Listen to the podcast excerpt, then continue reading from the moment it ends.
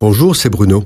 Merci d'écouter ce podcast. N'oubliez pas de vous abonner et d'activer les notifications afin d'être averti chaque semaine des prochaines sorties. Nous lisons dans l'épître aux Corinthiens que l'homme animal ne reçoit pas les choses de l'Esprit de Dieu et il ne peut les connaître parce que c'est spirituellement qu'on en juge. L'homme animal, c'est le vieil homme, le moi égoïste, ce corps de mort ou encore les œuvres de la chair qui cherchent toujours à dominer nos vies, comme le dit l'apôtre Paul.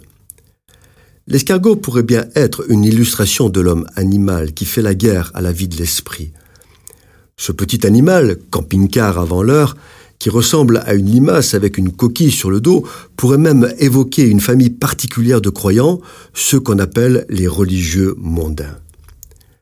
L'escargot est d'une lenteur légendaire qui illustre fort bien la paresse du moi, mais surtout il laisse partout où il passe une trace dégoûtante et des dégâts considérables. Quand il attaque une salade, c'est toujours par les meilleurs morceaux.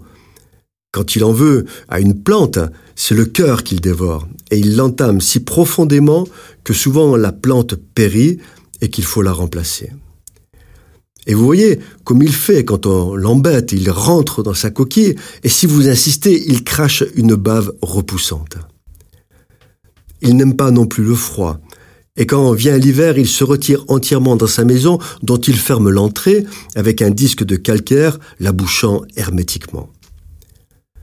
Le chrétien mondain est en tout point semblable à l'escargot. Quand il a sujet de se plaindre d'un frère, au lieu de pardonner, d'aimer, de bénir, de prier, comme Christ le demande, il rentre dans sa coquille, dure et froide. Il se referme sur lui-même, et là il fulmine, et enrage, et bientôt il commence à baver de la moquerie et de la critique. Est-ce cela la vie chrétienne? Est-ce notre vie propre qui domine et qui crache sa bave honteuse ou qui ronge à droite, mort à gauche, publiant tous les racontards qu'elle a entendus, flétrissant, détruisant parfois la confiance des uns vis-à-vis des autres? Ne soyons pas des escargots.